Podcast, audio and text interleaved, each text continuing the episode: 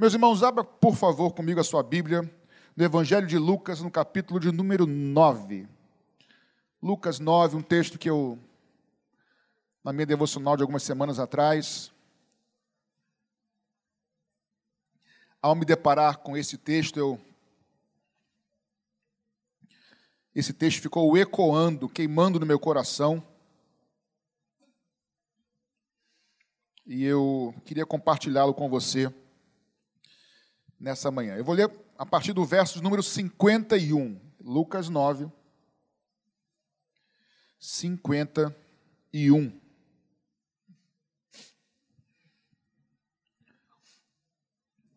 Todos acharam? Diz assim, Lucas 9, 51. E aconteceu que, ao se completarem os dias em que seria elevado ao céu, Jesus manifestou no semblante a firme resolução de ir para Jerusalém.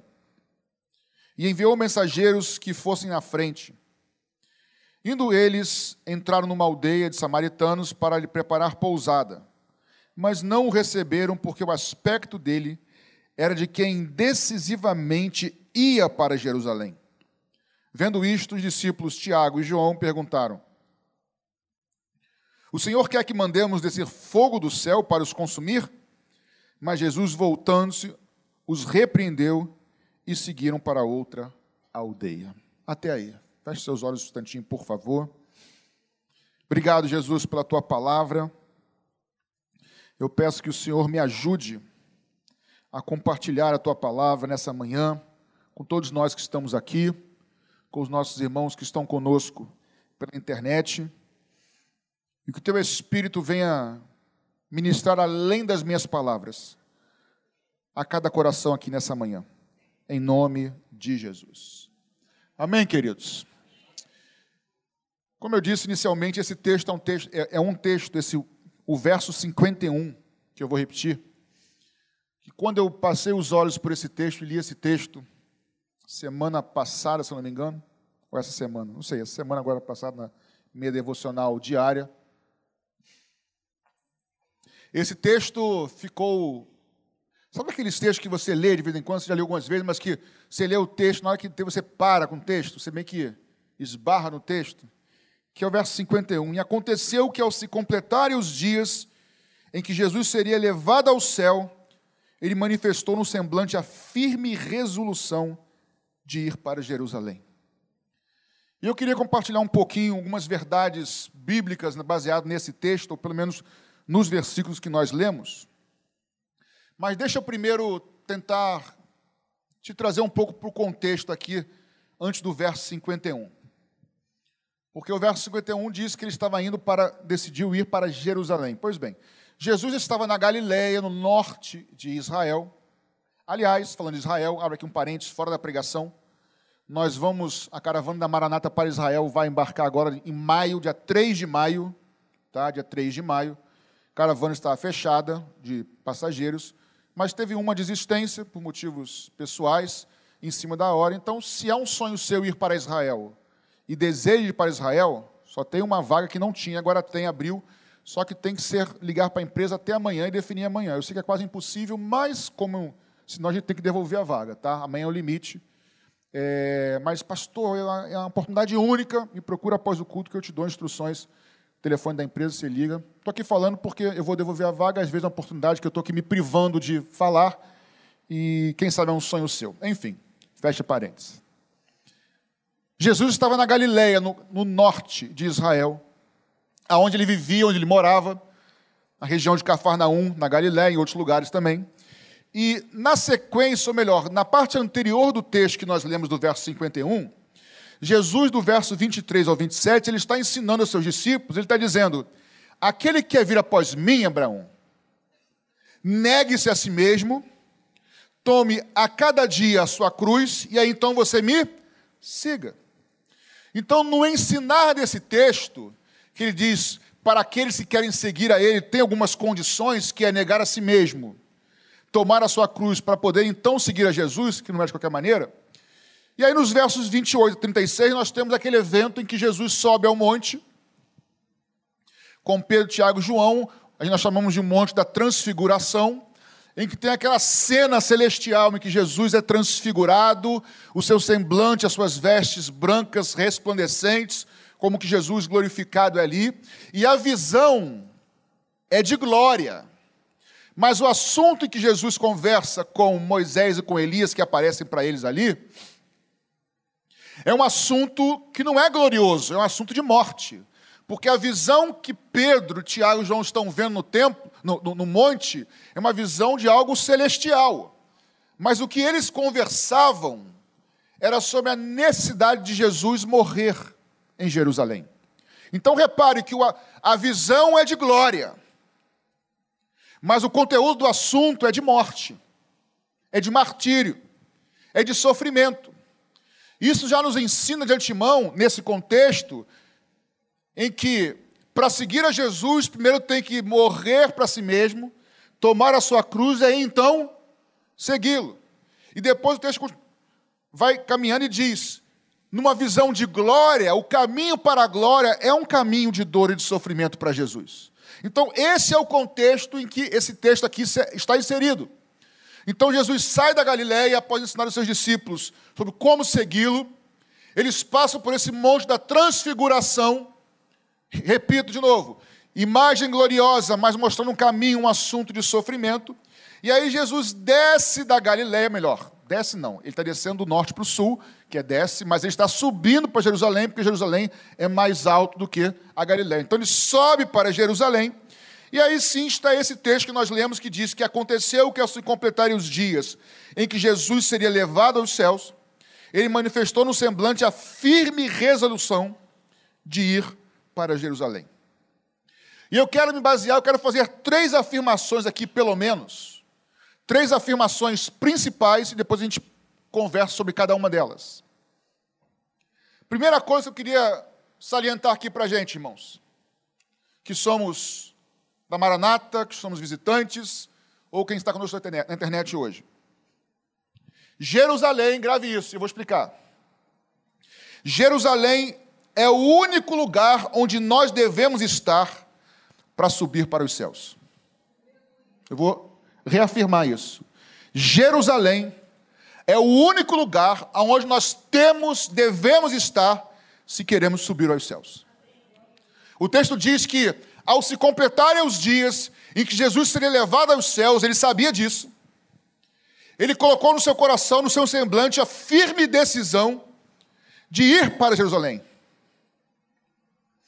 Jerusalém tem alguns significados, irmãos, uns símbolos, algumas identificações.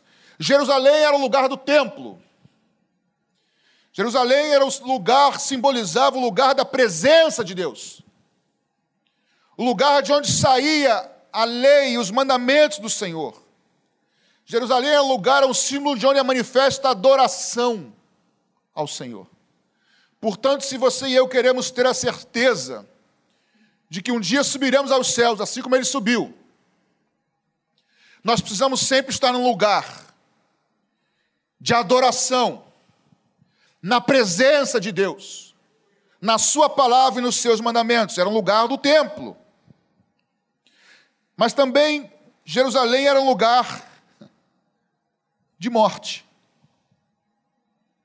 Porque se Jesus tivesse ficado na Galileia, ele estava, como aqui dizer, pastor Paulinho, humanamente seguro quando ele firma o desejo de ir, ou, ou a, a, a convicção de ir para Jerusalém, ele sabia que ia morrer, irmão. Ele sabia que iria sofrer. Mas ele não hesitou por amor a mim e amor a você. Eu vou repetir o texto várias vezes. Ele tomou uma resolução firme: eu vou enfrentar a morte. Por amor aos irmãos, dois mil anos depois, que vão se reunir na Maranata pelos irmãos que vão assistir o culto pela internet. Ele tomou uma decisão, ele não voltou atrás. Jerusalém era um lugar de morte para ele e ele sabia, pois ele enfrentou, ele venceu a morte, ele venceu o pecado, ele venceu o diabo e ele foi crucificado no madeiro por amor a nós, por amor de nós. Ele foi ninguém Ninguém, pastor David, tirou a vida do nosso Senhor. Ele entregou a sua vida por amor de nós. Ele sabia que se ele fosse na direção de Jerusalém, o que o encontraria lá, mas ele sabia os frutos do seu sacrifício. Ele entregou a sua vida, adolescente, jovem, por amor a mim, por amor a você. Ele tomou a decisão de ir sabendo e eu aplico para nós, irmãos. No texto que já falei, Jerusalém é o único lugar que nós temos que estar se nós queremos subir aos céus, assim como Jesus. Porque ele negou a si mesmo, ele negou a sua vontade para fazer a vontade do Pai. Aqueles que me amam, diz o Senhor, são aqueles que ouvem e cumprem a minha palavra ou os meus mandamentos. Jerusalém é um lugar de morte, irmãos. Não existe vida com Deus se nós não morrermos para as nossas vontades e os nossos desejos. Por isso, tomar a sua cruz. Você parou para pensar, irmãos? Que quando Jesus falou assim: aquele que quer vir após mim, falou para os seus discípulos lá, negue a si, a si mesmo, tome a sua cruz e siga-me. De que cruz ele estava lhe falando? Porque a gente lê esse texto hoje, lembrando da cruz do Calvário, do Gólgota. Sim ou não? Mas quando ele falou, ele não tinha morrido ainda. Certo ou errado? Quando ele fala tomar a sua cruz, porque Jerusalém é lugar do templo, é lugar de morte, mas também é lugar de desprezo, exposição e vergonha. Porque a cruz era uma vergonha, irmãos. Não é a cruz do cristianismo, até então não tinha isso. Ser crucificado era exposição, era desprezo, era chacota, era vergonha, humilhação.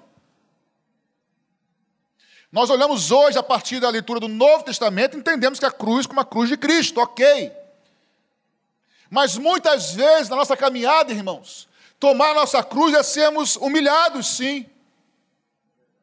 Sermos desprezados, galera da faculdade, é ser zoado mesmo no colégio, na faculdade. É ser desprezado, é ser zombado, é ser ridicularizado, envergonhado. A cruz era uma vergonha. Mas eu queria trazer para você as palavras do apóstolo Paulo, quando ele diz: Eu não me envergonho do evangelho de Cristo. Nós não precisamos, não podemos nos envergonhar do evangelho do nosso Senhor e Salvador Jesus Cristo, porque ele não se envergonhou de passar pelo que passou por nós. Ele enfrentou, ele foi decididamente o seu semblante estava firme resolução de ir para Jerusalém, ser envergonhado, ser zombado, ser exposto, ser desprezado. Aí Paulo diz de novo: Eu não me envergonho do Evangelho. Loucura para os que se perdem, mas poder de Deus Poder de Deus, poder de Deus para aqueles que são salvos, poder de Deus para aqueles que entre, entendem e recebem o sacrifício de Jesus, que morreu por nós. Não existe, irmãos, não existe outro caminho ao Pai senão por meio de Jesus Cristo, o Filho. Ele é o único caminho de volta ao Pai. Não existe filosofia, não existe estudo acadêmico não existe religião nem evangélica. Porque ser evangélico nominal, mas não ter essa vida com Deus, irmãos, não estar em Jerusalém, não vai nos levar para o céu. Nós precisamos estar em Jerusalém. Uma vida de renúncia. Uma vida de morte para o nosso eu. Só que Jerusalém, irmãos, não é somente lugar de morte e de desprezo. Pois foi em Jerusalém que no terceiro dia o nosso Senhor ressuscitou. A morte não pôde detê-lo. O inferno, o Hades, não pôde deter o nosso Senhor, o autor da vida. Ele diz: Eu dou a minha vida e eu tomo a minha vida de volta. Ele é o Senhor da vida, o autor da vida. Ele é o Senhor dos senhores, o Rei dos reis, o Deus Criador de todas as coisas. Não há nome igual ao nosso Senhor Jesus Cristo, nome sobre todo nome. Ao terceiro dia, ele ressuscitou.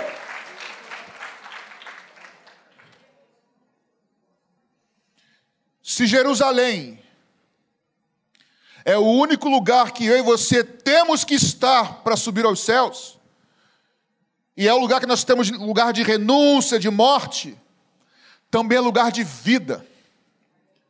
Porque o Evangelho, irmãos, é uma proposta de nova vida. O Evangelho não é um conjunto de proibições, de pode, não pode, faz, não faz, não é isso o Evangelho. O Evangelho dizia na classe de EBD hoje sobre Efésios, por causa do sangue de Jesus, com o sangue de Jesus nós fomos comprados, nós temos redenção. E redenção, naquele contexto histórico, redenção é o seguinte: é a ideia de você comprar, adquirir. Por exemplo, um escravo, você compra propriedade do escravo para o fazer livre. Esse é o entendimento que eu e você éramos escravos do pecado, éramos escravos da morte, éramos escravos das nossas práticas, dos nossos pecados, de nós mesmos, mas Ele com o seu sangue nos comprou e nos libertou, nos transportou do império das trevas, aleluia, para o reino do Filho do seu amor. O Evangelho é um chamado para libertação, agora eu sou livre em Cristo. Eu posso todas as coisas. Posso dizer sim, posso dizer não, porque o Espírito Santo me capacita. Porém, eu não faço tudo o que eu quero. Porque agora eu vivo uma vida crucificada com Cristo, já não vivo mais eu, mas Cristo vive em mim. E a vida que agora eu e você vivemos na carne, vivemos na fé do Filho de Deus, que nos amou e assim mesmo se entregou por cada um de nós. É uma vida de liberdade, porém, embora a vida de liberdade, nós temos um dono. Nós temos um proprietário. E Pedro vai dizer na sua primeira carta que nós fomos comprados, não com preço de coisas perecíveis, mas um preço do sangue do Cordeiro de Deus que tira o pecado do mundo. Paulo diz em Romanos capítulo 8, verso 15: porque vocês receberam o espírito, porque vocês não receberam o espírito de escravidão, para viverem outra vez atemorizados, mas receberam o espírito de adoção, por meio do qual clamamos Abba Pai. E o próprio Espírito confirma no nosso espírito que somos filhos de Deus.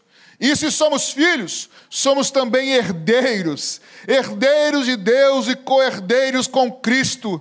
Se com Ele morremos, ou se com Ele sofremos, para que também com Ele sejamos glorificados. Irmãos, existe um caminho para glorificação. E esse caminho é a morte, ou melhor, é a humilhação. Os que humilham, se humilham serão exaltados, os que se exaltam serão humilhados. Para haver ressurreição tem que haver morte. Se você quer uma vida de intimidade com o Espírito Santo, uma vida ressurreta,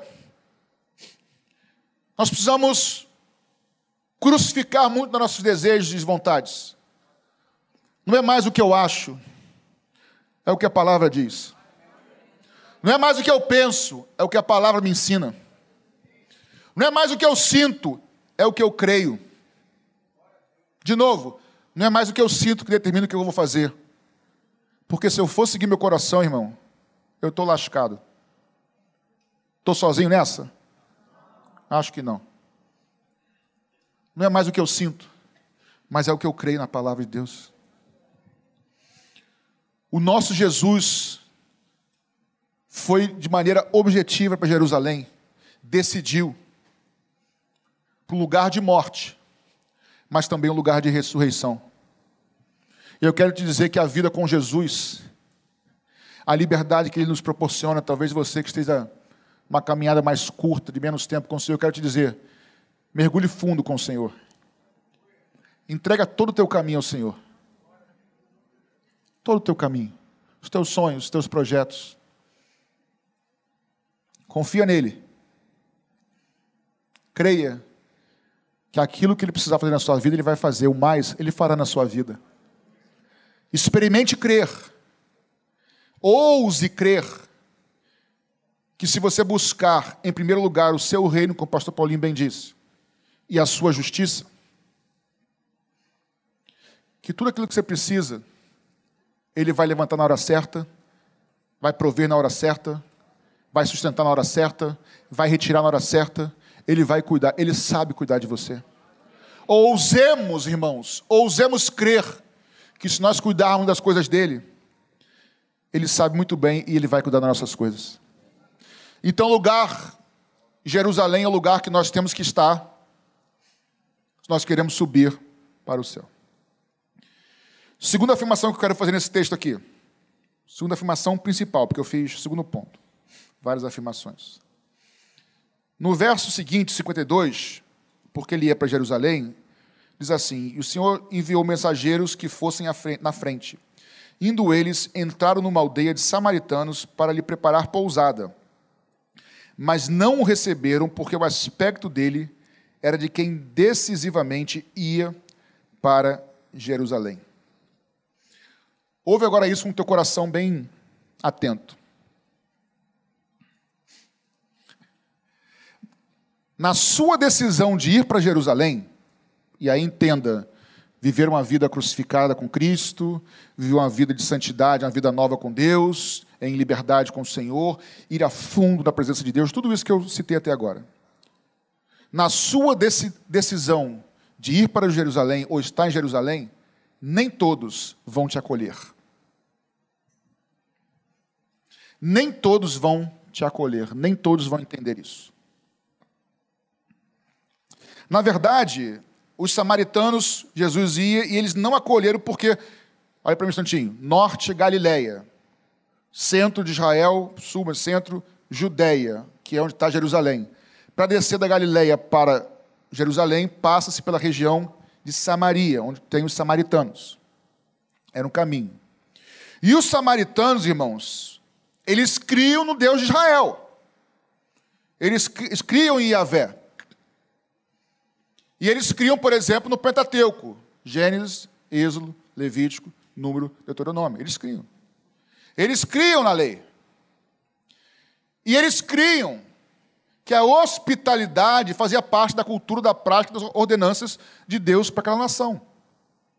E ainda assim eles não receberam, não acolheram Jesus e os seus discípulos, o texto diz, porque eles viram no semblante, semblante de Jesus que ele estava decidido em ir para Jerusalém. Aí tem um contexto histórico, que quando eles veem isso, eles, quando Jesus vai para Jerusalém, é a descida do povo para adorar em Jerusalém, no Monte Sião. E aí tem aquela guerra lá, aonde que se adora? É no Monte Sião, é, são, são, samaritanos ou são judeus, aonde que se adora? E aí eles não aceitam. Mas entendendo que os samaritanos também criam em Deus, pastor Paulinho, eu posso entender o seguinte: quando você decide viver uma vida com Deus mais profunda, até irmãos seus muitas vezes não vão te acolher. Na igreja você vai ouvir frases tipo: é santarrão, é? Na igreja, irmãos. É crentão, é? Na igreja. Muitos não vão te acolher, não vão entender. Mas eu quero te encorajar da parte de Deus nessa manhã. Não importa o que falem de você. Não importa o que pensem a teu respeito, a tua relação com Deus é você e o Senhor. Se o Espírito Santo tem te movido, vai mais fundo com Ele.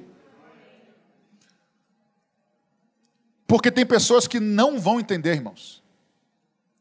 Na verdade, o meu desejo, e eu creio que o desejo do Espírito Santo, é que todos nós aqui, sem exceção, mergulhemos mais fundo com o Senhor, em conhecimento com o Senhor.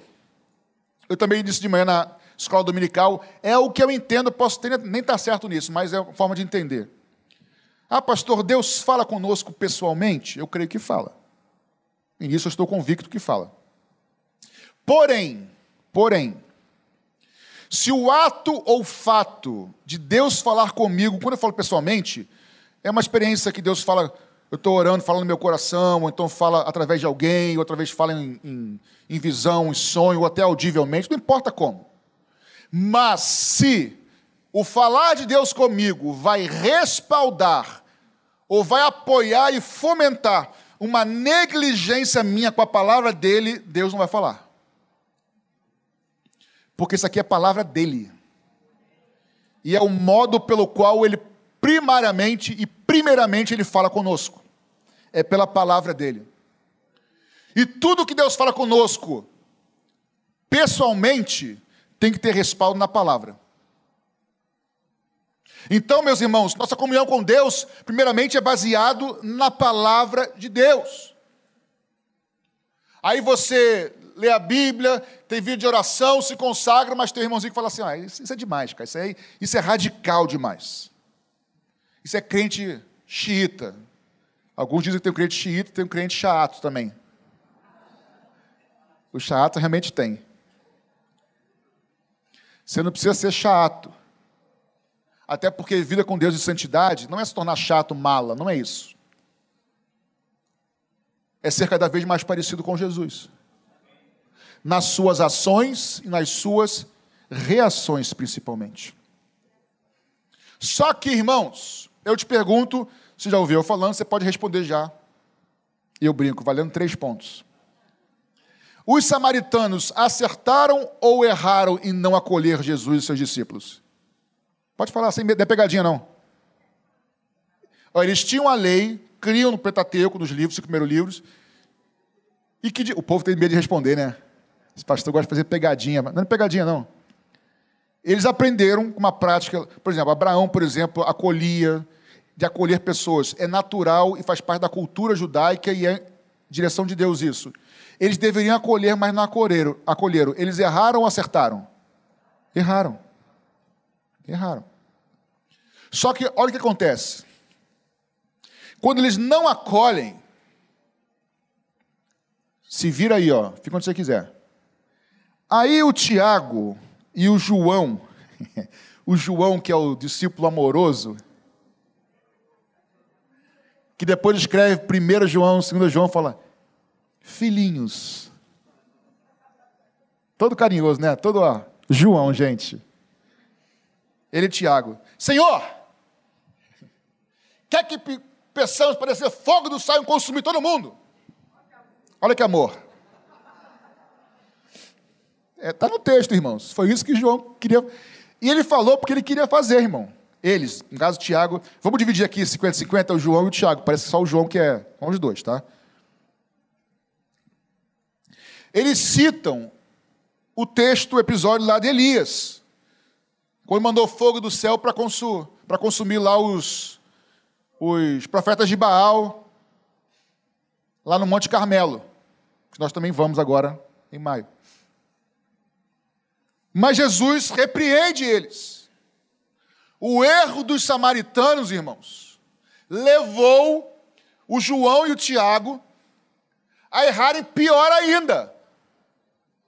Vocês estão vendo o texto isso? Samaritanos erraram, sim ou não? Mas o erro do João e do Tiago ia ser muito pior, irmãos. Ele queria fulminar os caras. Mas não é? Senhor, manda fogo do céu. Acaba com tudo, raça de víboras. Mas isso só se fosse o pastor Richard pregando. Hoje à noite, pastor Richard. Gente, se ele não falar isso hoje, você fala, pastor, tem que falar raça de víbora. Estamos com saudade. Só ele pode falar que todo mundo ama. Se eu falar, todo mundo me odeia. Mas vocês reparam, irmãos, brincadeiras à parte, que o erro dos samaritanos levou o Tiago e o João a cometer algo muito pior. E quando Jesus, o texto nem entra em detalhe, mas fala, Jesus os repreendeu. Meio que dizendo o seguinte: vem cá, que espírito que está em vocês? Que espírito que está em nós, gente? Pesado, né? Eu não acabei de ensinar para vocês que para me seguir tem que negar a si mesmo? Vocês não acabaram de ver, Tiago e João, que quando eu estava sendo glorificado, é transfigurar lá no monte, o assunto é que eu tinha que morrer primeiro para depois ser glorificado?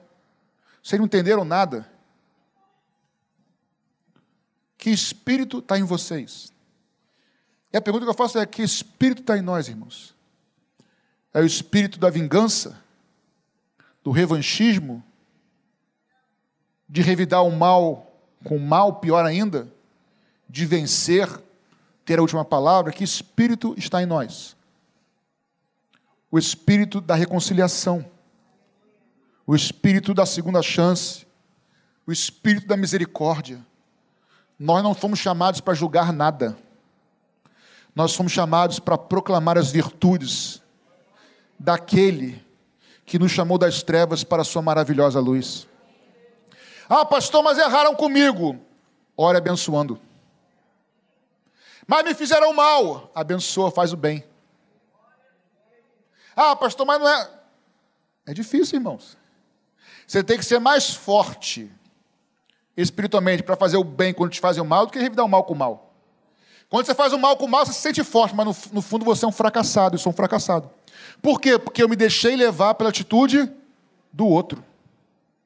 Mas o cristianismo me chama para liberdade.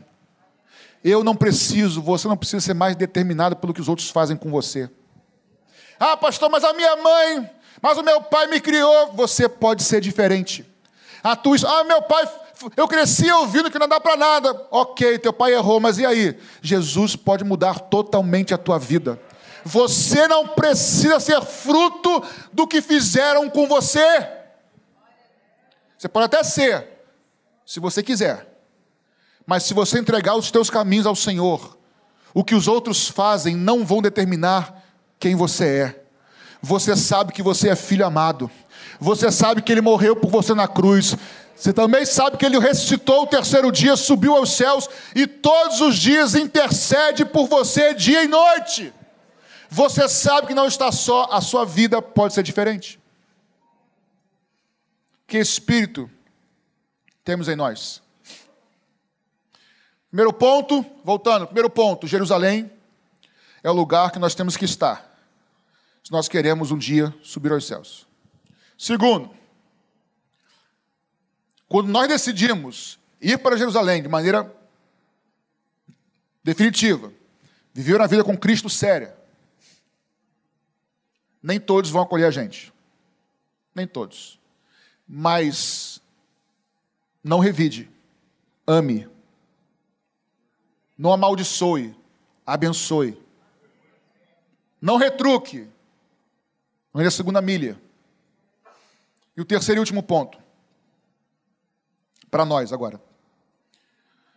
Quando os dias, o texto diz que aconteceu ao se completarem os dias em que ele seria levado aos céus. Aí eu afirmo: quando os dias em que nós seremos levados aos céus se aproximarem ou se aproximam, nós precisamos cada vez mais estar resoluto, igual Jesus, firmes na nossa resolução de permanecer em Jerusalém.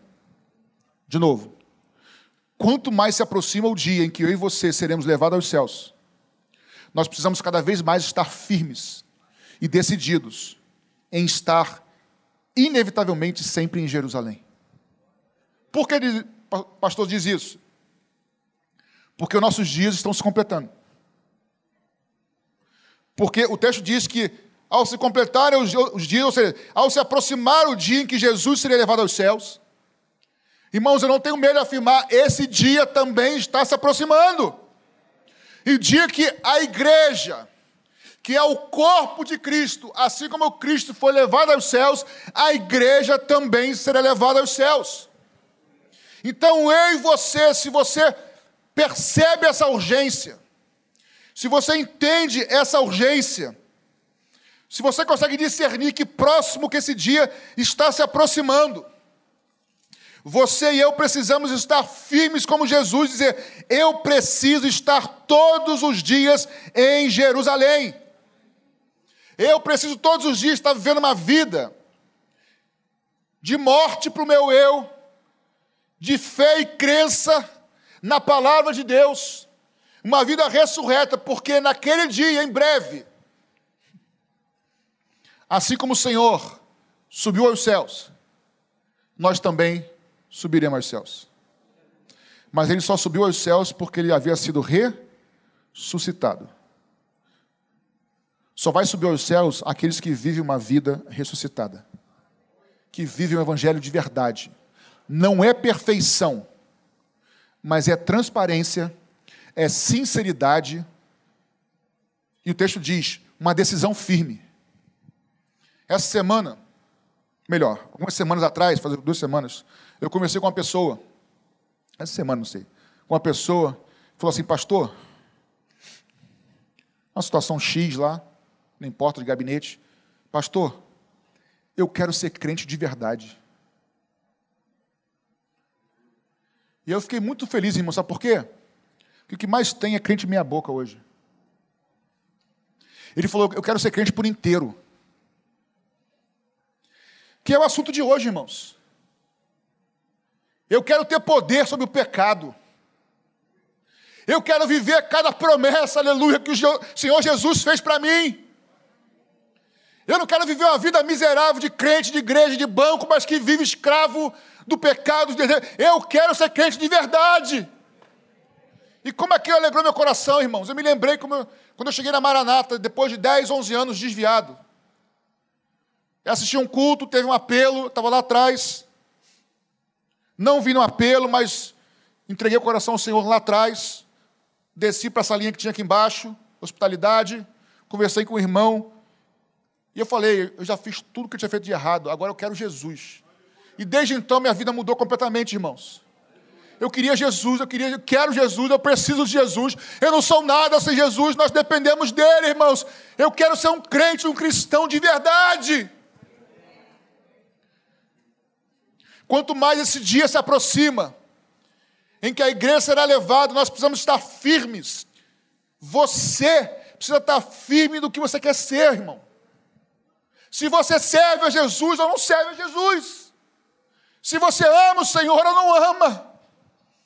E aí Paulo diz a respeito desse dia assim, na sua carta aos Tessalonicenses, capítulo 4, irmãos, não queremos que vocês ignorem a verdade a respeito daqueles que dormem ou estão mortos, para que não fiquem tristes como os demais, que não têm esperança. Pois se cremos que Jesus morreu e também ressuscitou, assim também Deus, mediante Jesus, trará na companhia dele todos os que dormem. E pela palavra do Senhor, ainda lhe declaro que, o seguinte: nós, os vivos, os que ficarmos até a vinda do Senhor, de modo nenhum precederemos os que já morreram, porque o Senhor mesmo, dada a voz, porque o Senhor mesmo, dada a sua palavra, a ordem, a ouvida a voz do arcanjo, e ressoada a trombeta de Deus, descerá dos céus, e os mortos em Cristo ressuscitarão primeiro. Depois nós, os vivos que ficamos, seremos arrebatados juntamente com eles entre as nuvens para o encontro do Senhor nos ares. E assim, irmãos, estaremos para sempre uns, estaremos para sempre com o Senhor. Portanto, consolem uns aos outros com essa palavra que um dia todos nós que somos fiéis ao Senhor, que por muitas vezes somos humilhados, somos zombados, somos ridicularizados. Um dia, ao soar da última trombeta, nós subiremos para encontrar com o Senhor nos ares.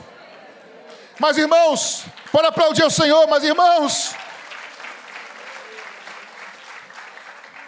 para isso, você precisa ter uma firme resolução de decidir: eu vou com Jesus até o fim, custe o que custar.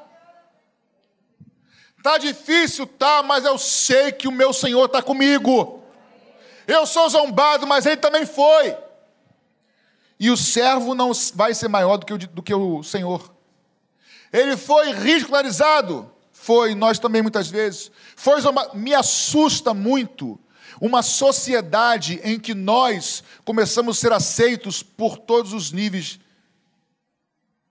da sociedade. Desculpa a redundância, faltou a palavra onde nós queremos ser aceitos tem algo errado, porque é para a gente ser diferente, é para a gente andar em outra direção, gente. É para a gente viver uma vida de morte, de cruz, que para os romanos era zombaria. É para ser diferente. Eu amo a mensagem da cruz. E até morrer, eu a vou proclamar. Porque a caminhada cristã tem dor, tem sofrimento? Tem. Mas Ele prometeu estar conosco todos os dias. Ele não nos prometeu moleza. Ela prometeu: Eu vou estar com você todos os dias. Eu vou estar com você te capacitando todos os dias. Mas a decisão, como aquela pessoa que me procurou, disse: Pastor, eu quero ser crente de verdade, é sua, é minha. Maranata Tijuca, vamos ser uma igreja cristã de crentes de verdade, por inteiro, que decidam: eu vou viver a vida em Jerusalém. Pode ter perseguição, eu permaneço fiel. Pode ter tristeza e luta, eu permaneço fiel. Pode me zombar, eu permaneço fiel. Posso perder os amigos? Posso, mas eu permaneço fiel. Mas ninguém me aceita, eu permaneço fiel. Ele me aceita, ele me comprou, pagou um preço, ele não se envergonhou de mim.